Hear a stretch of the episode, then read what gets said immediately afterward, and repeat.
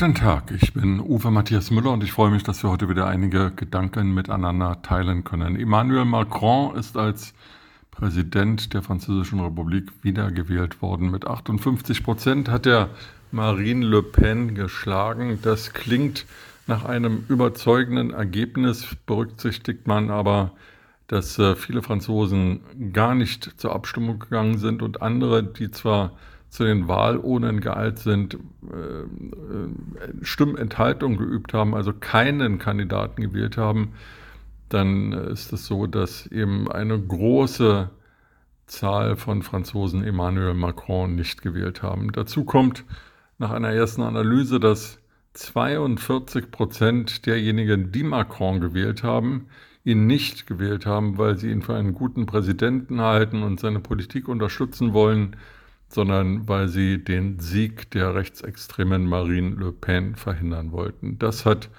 Macron in seiner Rede am Eiffelturm gestern Abend auch aufgegriffen.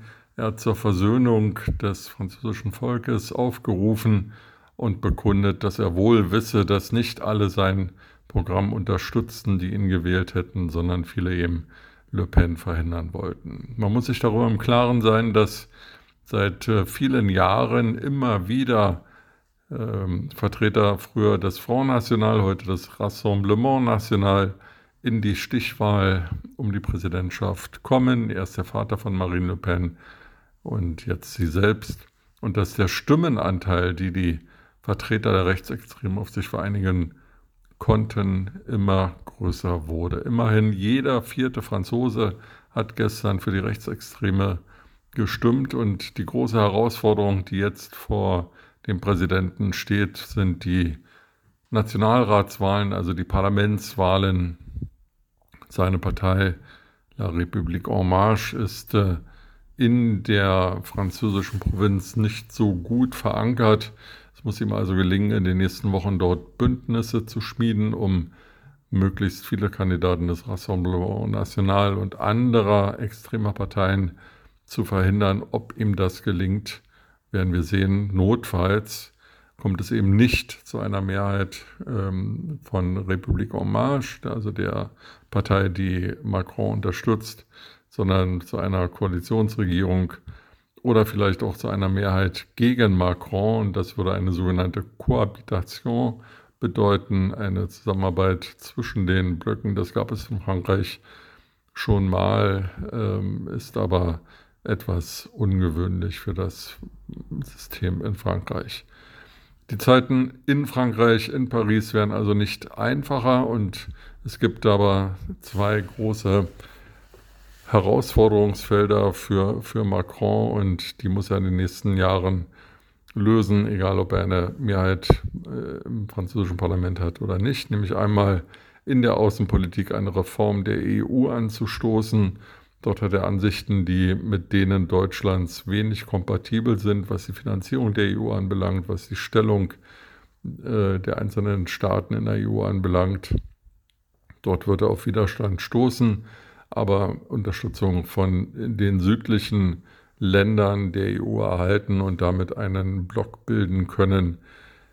Die Zusammenarbeit zwischen Frankreich und Deutschland in diesem Bereich hat in den letzten Jahren immer mehr abgenommen auch eine Folge der Merkelschen Außenpolitik, die jetzt unter ihrem Nachfolger Olaf Scholz auch nicht besser geworden ist. Und das zweite Thema sind die innenpolitischen Reformen. Da steht als größtes Projekt wohl an die Rentenreform. Macron will die Lebensarbeitszeit an die stiegende Lebenserwartung anpassen, also eine Rente mit 65 einführen, kombiniert mit einer Mindestrente von 1100 Euro eine längere Arbeitszeit, Lebensarbeitszeit.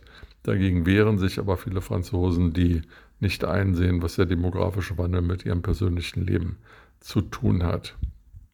Außerdem muss er die Divergenz, die zunehmende Spaltung zwischen den ländlichen Räumen, die in vielen Fällen äh, vernachlässigt sind, infrastrukturell und äh, qualitativ äh, mit äh, den urbanen Ballungsräumen überbrücken. Das heißt, er muss die Lebensbedingungen auch auf dem Land verbessern. Dort hat er in seiner ersten Amtszeit Anstrengungen unternommen, aber Damit darf es sein Bewenden nicht haben.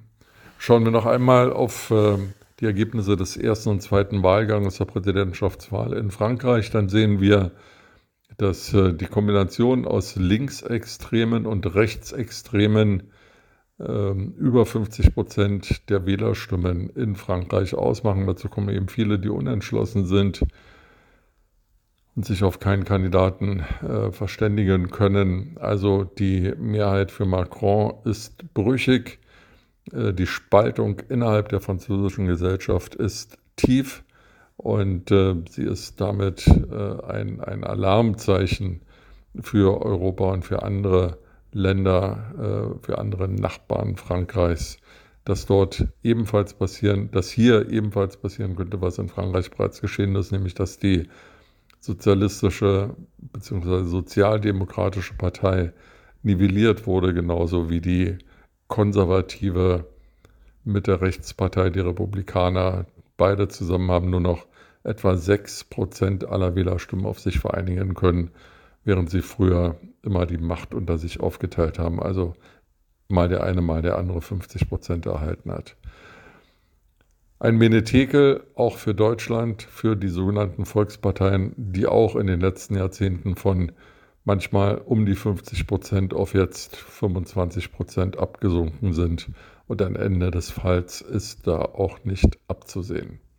Insofern, es kommen weiter unruhige Zeiten auf Europa und auf Deutschland zu. Und da würde es natürlich sehr schön sein und super passen, wenn wir eine starke Führungsfigur im Bundeskanzleramt hätten.